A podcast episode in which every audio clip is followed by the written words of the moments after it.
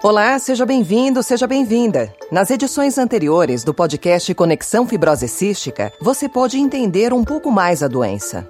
Os sintomas da fibrose cística incluem uma diarreia crônica com uma dificuldade de absorção dos nutrientes, uma dificuldade de ganhar peso e estatura, portanto, muitas vezes a desnutrição. Também a tosse crônica, uma tosse que é progressiva e que é com secreção, com catarro. E é por isso também que ela é conhecida como mucoviscidose, ou seja, doença do muco mais espesso. É também conhecida como doença do beijo salgado, porque a gente sente um sabor mais salgado na pele pele de quem tem a doença porque o seu suor tem uma concentração maior de sal. Falamos sobre os desafios de tornar a patologia mais conhecida entre estudantes e profissionais da saúde do Brasil e a importância do diagnóstico precoce.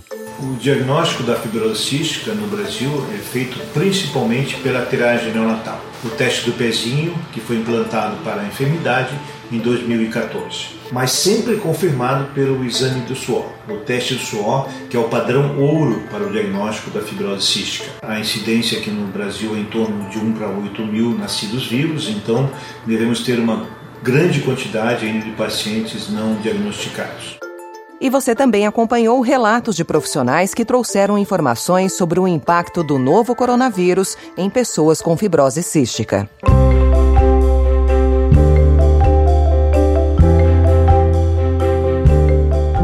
A fibrose cística acomete vários órgãos. É uma doença multissistêmica. Em razão disso, um único profissional não conseguirá atender adequadamente uma pessoa com a patologia. E é sobre isso que vamos tratar nesta terceira edição: a importância do trabalho da equipe multidisciplinar e como essa atuação conjunta pode fazer toda a diferença para as pessoas diagnosticadas com a doença.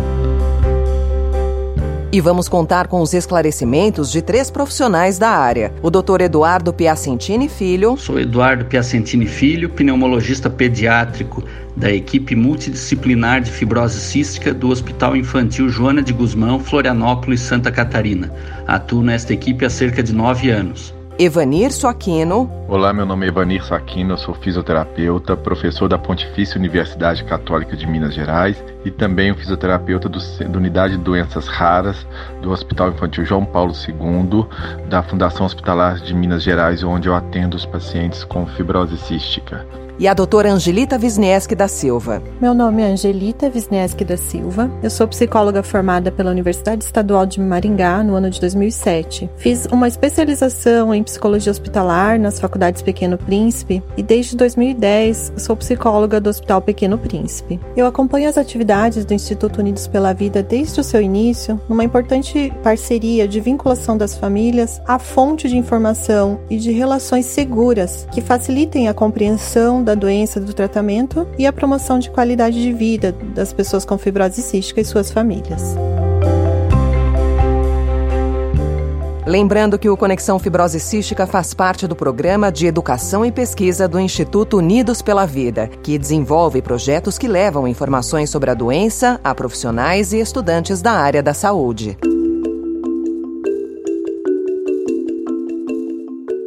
Doutor Eduardo, qual é a importância da equipe multidisciplinar no tratamento da fibrose cística?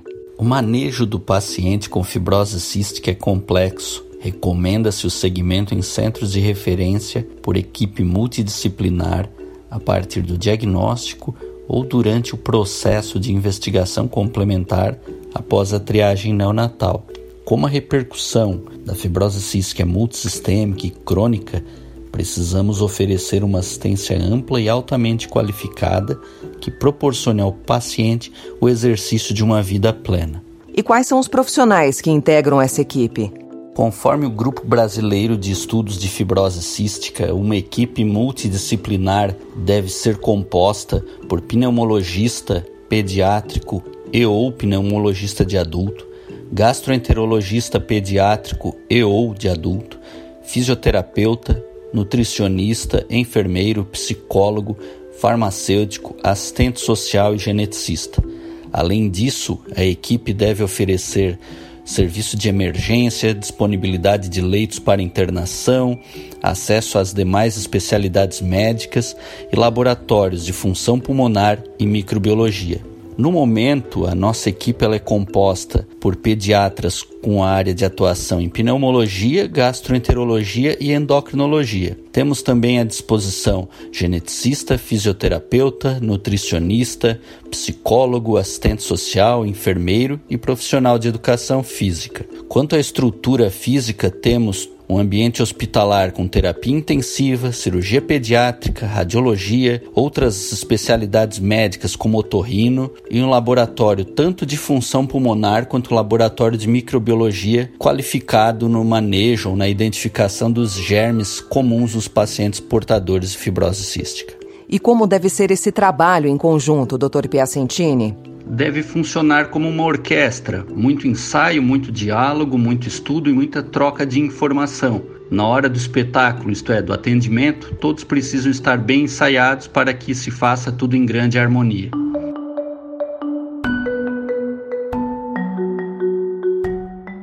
Como explicou o Dr. Piacentini, o fisioterapeuta é um dos profissionais que fazem parte da equipe multidisciplinar de tratamento para fibrose cística. Por meio de técnicas e exercícios específicos, a fisioterapia ajuda na eliminação do muco dos pulmões, além de melhorar a respiração, aliviar os sintomas respiratórios, elevar a capacidade física e prevenir infecções. Nesse sentido, o fisioterapeuta é o profissional responsável por determinar quais técnicas de fisioterapia cada pessoa com fibrose cística deve realizar e qual a frequência e duração de cada etapa desse tratamento, como conta Evanir Soquino.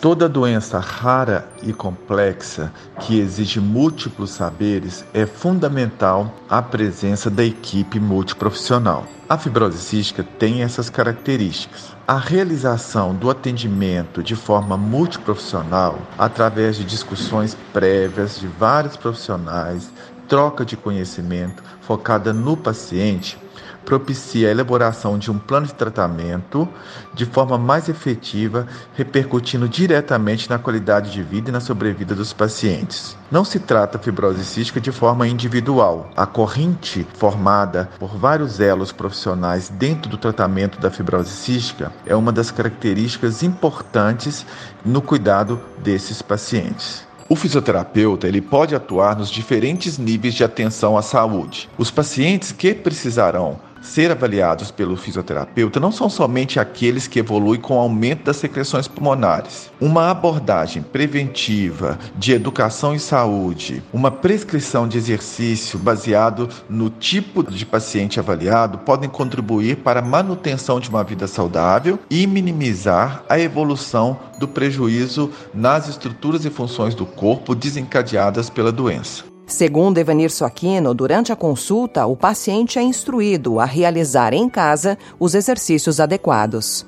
O paciente realiza em casa algumas intervenções de fisioterapia que geralmente são prescritas após a realização de um diagnóstico fisioterapêutico durante a consulta. Essas intervenções geralmente são baseadas no prejuízo da estrutura e função do corpo, que repercute nas atividades e participação do indivíduo no ambiente no qual está inserido. O profissional fisioterapeuta tem uma formação ampla, tem como atuar nos diferentes níveis de atenção à saúde. Outro profissional que integra a equipe multidisciplinar de tratamento para fibrose cística é o psicólogo, que tem um papel fundamental para que as pessoas diagnosticadas tenham cada dia mais saúde e qualidade de vida. A doutora Angelita Wisniewski da Silva explica que, no cenário de cuidados, o psicólogo atua desde o primeiro momento, quando há a confirmação do diagnóstico.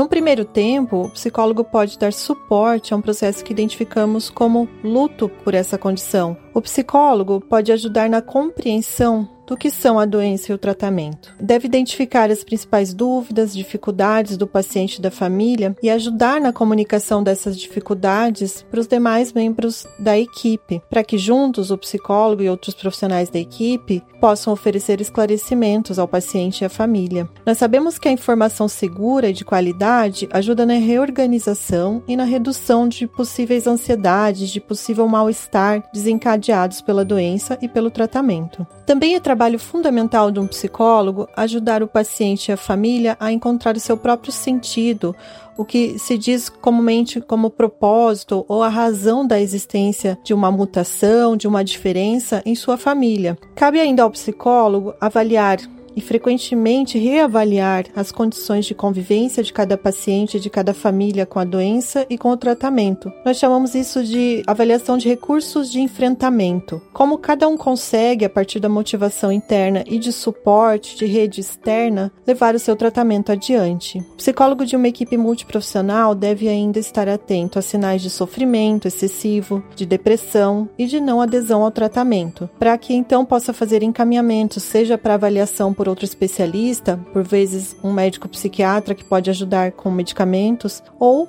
para um processo de psicoterapia visando a elaboração das causas desse sofrimento.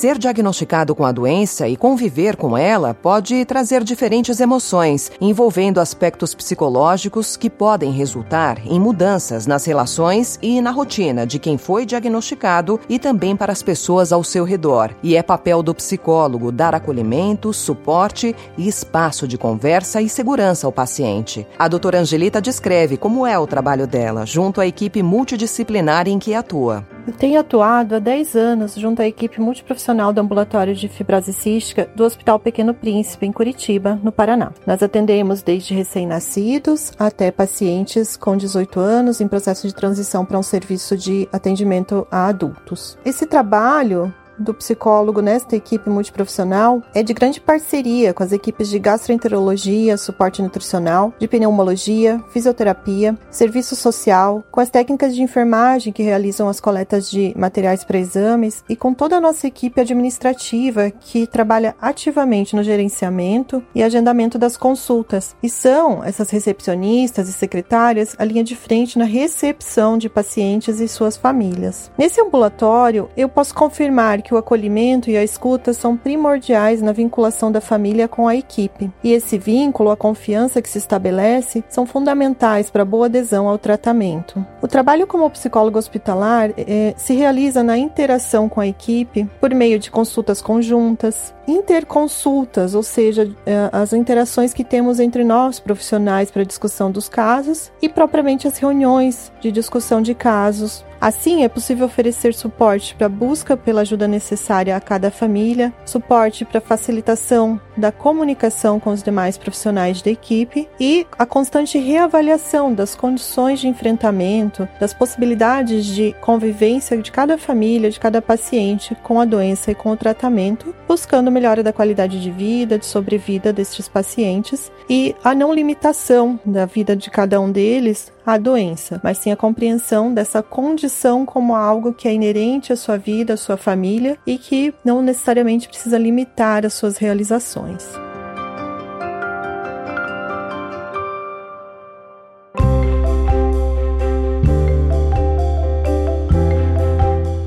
Encerrando aqui o terceiro episódio do podcast Conexão Fibrose Cística. No próximo programa abordaremos a importância da atividade física para o tratamento da doença. Esse podcast é uma realização do Instituto Unidos pela Vida, com patrocínio da Onron. Você pode saber mais sobre todas as ações do Instituto acessando o site unidospelavida.org.br e também pode ajudar a fortalecer o nosso trabalho de diversas maneiras. Conheça em unidospelavida.org.br/doe. A apresentação e a edição desse podcast são minhas, Alessandra Romano, com finalização de Felipe Caldo. Muito obrigada ao Dr. Eduardo Piacentini Filho, Evanir Aquino e à doutora Angelita Wisniewski da Silva pela participação. E o nosso agradecimento especial a você que nos acompanhou até aqui. Até o nosso próximo episódio.